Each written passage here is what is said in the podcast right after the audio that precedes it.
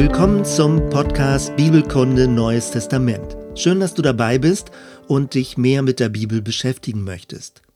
Bevor wir uns genauer mit den einzelnen biblischen Büchern befassen werden, zunächst ein paar einleitende Gedanken. Egal was man von den Aussagen der Bibel hält, feststeht, die Bibel ist das am häufigsten gedruckte Buch und sie wurde in die meisten Sprachen übersetzt. Vermutlich ist die Bibel auch das meistgelesenste und meist kritisierteste Buch. Allein deswegen ist es wichtig, sich genauer mit ihr zu befassen. Fünf Gründe fallen mir ein, warum es gut ist, die biblischen Originaltexte genauer zu kennen. Erstens notwendiges Basiswissen. Bevor man anfängt, über einzelne Aussagen oder Begriffe zu diskutieren, ist es gut, den gesamten Textbefund zu kennen. Man muss dafür nicht zwingend die Ursprachen beherrschen und den neutestamentlichen Text in Griechisch lesen können. Es gibt eine Vielzahl von hervorragenden deutschen Übersetzungen. Als Lesetext verwende ich gerne die neue evangelistische Übersetzung Bibel heute von Karl-Heinz van Heiden.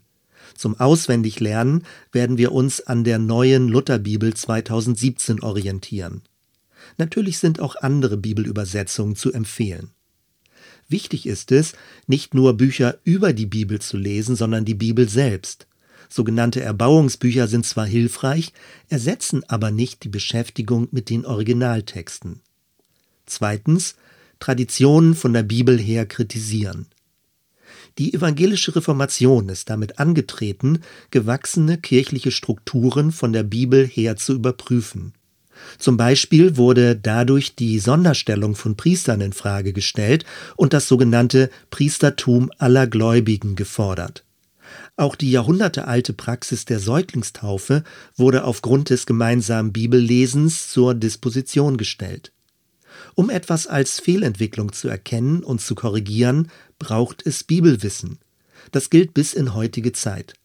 Bei allem Respekt vor konfessionellen Unterschieden und ökumenischer Gemeinsamkeit soll die Bibel der Referenzpunkt sein und bleiben.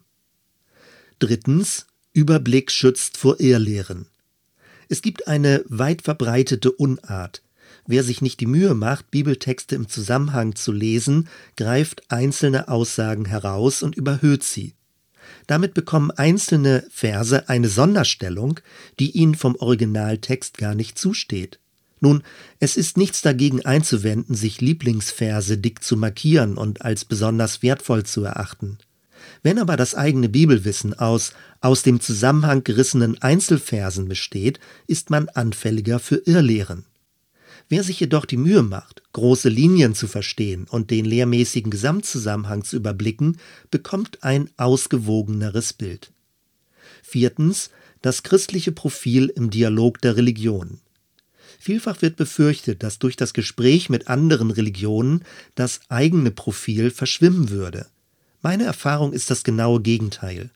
Je mehr ich beobachte, wie unterschiedlich Religion gedacht und gelebt werden kann, desto klarer werden mir die christlichen Besonderheiten.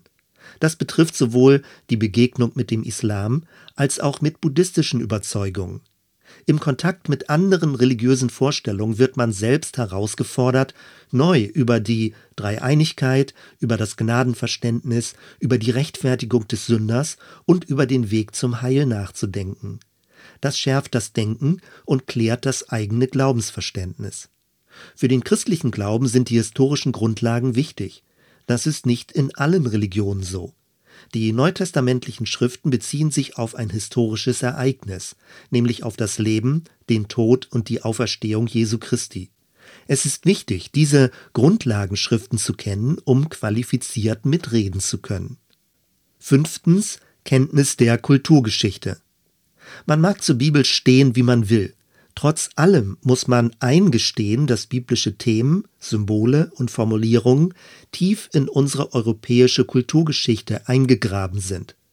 Dabei handelt es sich keineswegs nur um Kirchengeschichte, um Kathedralbauten, kirchliche Musik und Kunstwerke. Auch Literatur und Philosophie beziehen sich zu weiten Teilen auf biblische Themen und setzen sich mit ihnen auseinander. Gerade weil das Christentum in Europa so dominant war und zum Teil noch ist, haben sich viele Kritiker an ihm abgearbeitet. Selbst Wenn man also die Inhalte der Bibel ablehnt, ist es wichtig, ihre Texte zu kennen. Das fördert die Allgemeinbildung und hilft, die europäische Geistesgeschichte besser zu verstehen. Wenn wir uns also in diesem Podcast mit Bibelkunde befassen, dann werden wir immer tiefer in die biblischen Bücher einsteigen. Wie ist es bei dir? Hast du schon eine eigene Lesebibel? Bei mir war es so, ich habe mit 14 Jahren meine erste Bibel geschenkt bekommen. Es war ein Neues Testament. Darin war ein Vers unterstrichen. Wohin sollen wir gehen? Du hast Worte des ewigen Lebens. Petrus sagte das zu Jesus. Für mich ein sehr wertvoller Vers, der mich seitdem begleitet. Mit 16 Jahren habe ich im Verlauf eines Sommers zum ersten Mal die gesamte Bibel durchgelesen. Es war ein Lesepensum von zwei Stunden am Tag. Ich kann mich noch gut erinnern, wie enttäuscht ich war, als ich mit der letzten Seite abschloss. Ich dachte, so, das war's. Jetzt habe ich alles gelesen, was in der Bibel steht. Und was kommt jetzt? Erst im Laufe der Zeit wurde mir klarer, dass der biblische Text eine Fülle von Tiefenschichten enthält. Ein ganzes Leben reicht nicht aus, sie umfassend zu studieren. Obwohl ich also die Bibel vollständig durchgelesen hatte, hatte mein Weg mit der Bibel gerade erst begonnen. Ich möchte dir drei Bilder beschreiben, wie ich die Bibel bis heute verstehe. Erstens die Bibel als Klangraum des Heiligen Geistes. Ein zentraler Weg, wie Gottes Geist zu uns spricht, ist durch die biblischen Texte. Dafür ist es aber nötig, die Texte zu kennen. Ein schöner Vergleich ist der mit der Tastatur eines Klaviers. Ein normales Klavier hat 88 Tasten. Wenn diese Tasten gekonnt angeschlagen werden, entstehen Akkorde und Melodien. Manchmal ist die Stimmung in Dur, manchmal in Moll, mal wird ein klassisches Stück gespielt, mal Blues, Reggae oder Jazzrock. Ganz ähnlich ist es mit der Bibel. Der Geist Gottes spielt quasi auf den 66 Büchern der Bibel. Mal betont er mehr die Bassläufe des Alten Testaments, mal mehr die Obertöne des Neuen Testaments. Mal liegt der Fokus auf prophetischen Texten, mal auf hirtenmäßiger Ermutigung. Es ist wichtig, dass wir das Reden des Geistes nicht mit unseren inneren Stimmungen verwechseln. Damit dieses nicht geschieht, brauchen wir ein wohltemperiertes Bibelklavier, das einen breiten Klangraum zur Verfügung stellt. Zweitens die Bibel als atemberaubendes Landschaftspanorama. Je mehr wir verstehen, dass die Bibel mit ihren 66 Büchern nicht ein einzelnes Buch ist, sondern eher einer Bibliothek gleicht, desto spannender wird es. Eine Bibliothek, die in weit über 1000 Jahren entstanden ist. Und in dieser Bibliothek begegnet uns eine vielfältige literarische Landschaft, eine Landschaft, die von allen Abgründen und Hochpunkten des menschlichen Lebens erzählt. Manche biblischen Texte sind sehr stürmisch, manche sanft, manche gleichen knorrigen Bäumen, andere einer Frühlingswiese.